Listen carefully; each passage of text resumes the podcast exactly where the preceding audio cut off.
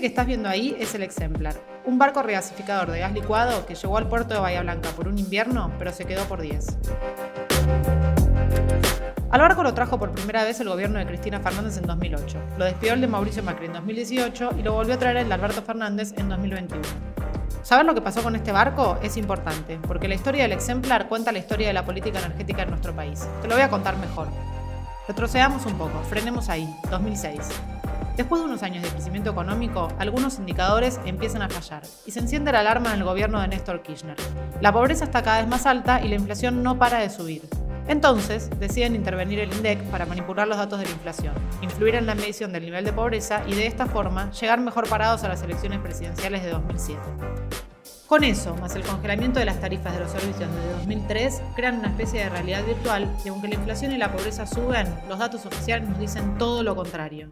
Ya estamos en el gobierno de Cristina y el aumento en las estadísticas de inflación y pobreza se vuelven cada vez más indisimulables. Tanto que el gobierno le exige al INDEC que deje de publicar los datos de inflación.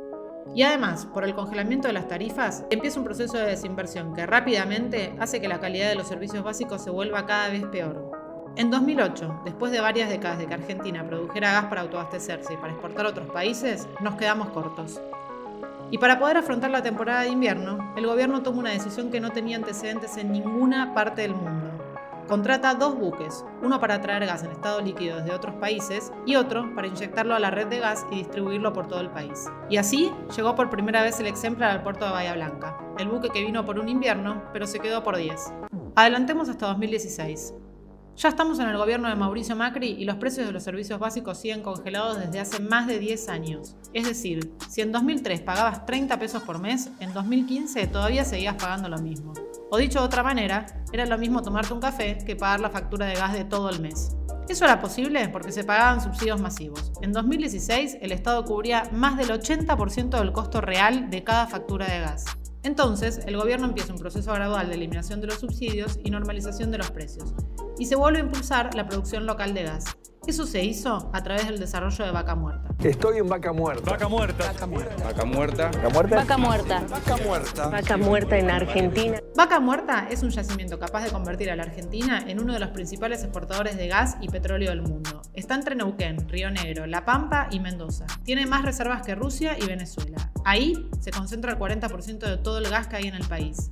Y fueron volviendo de a poco las inversiones. Mejoró la calidad del servicio y creció la producción local de gas. Saltemos a 2018. Ese que ves ahí, de nuevo, es el exemplar. Y ahora se está yendo. Porque por primera vez después de 10 años, Argentina volvió a producir gas y pasó a importar menos de la mitad de lo que importaba en 2015. Y además, se trajo un buque nuevo, pero para hacer todo lo contrario a lo que hacía el exemplar. Ese que ves ahí toma el gas, lo licua y lo vende a otros países. Y eso fue porque como aumentó la producción nacional, volvimos a exportar. Con este nuevo modelo, el sistema se estaba equilibrando y a medida que aumentara la oferta, los precios iban a empezar a bajar. Vayamos un poco adelante, 2019. Alberto Fernández es presidente y una de las primeras medidas que toma es congelar de nuevo las tarifas de los servicios básicos. Entonces se frena el proceso de inversión, cae la producción local de gas y para el invierno de 2021 el gobierno ya sabe que no le va a alcanzar el gas. Entonces toman una decisión que tenía un solo antecedente en el mundo, ese que ves ahí es el exemplar. El buque que vino por un invierno. Lo despedimos una década después, pero tuvo que volver.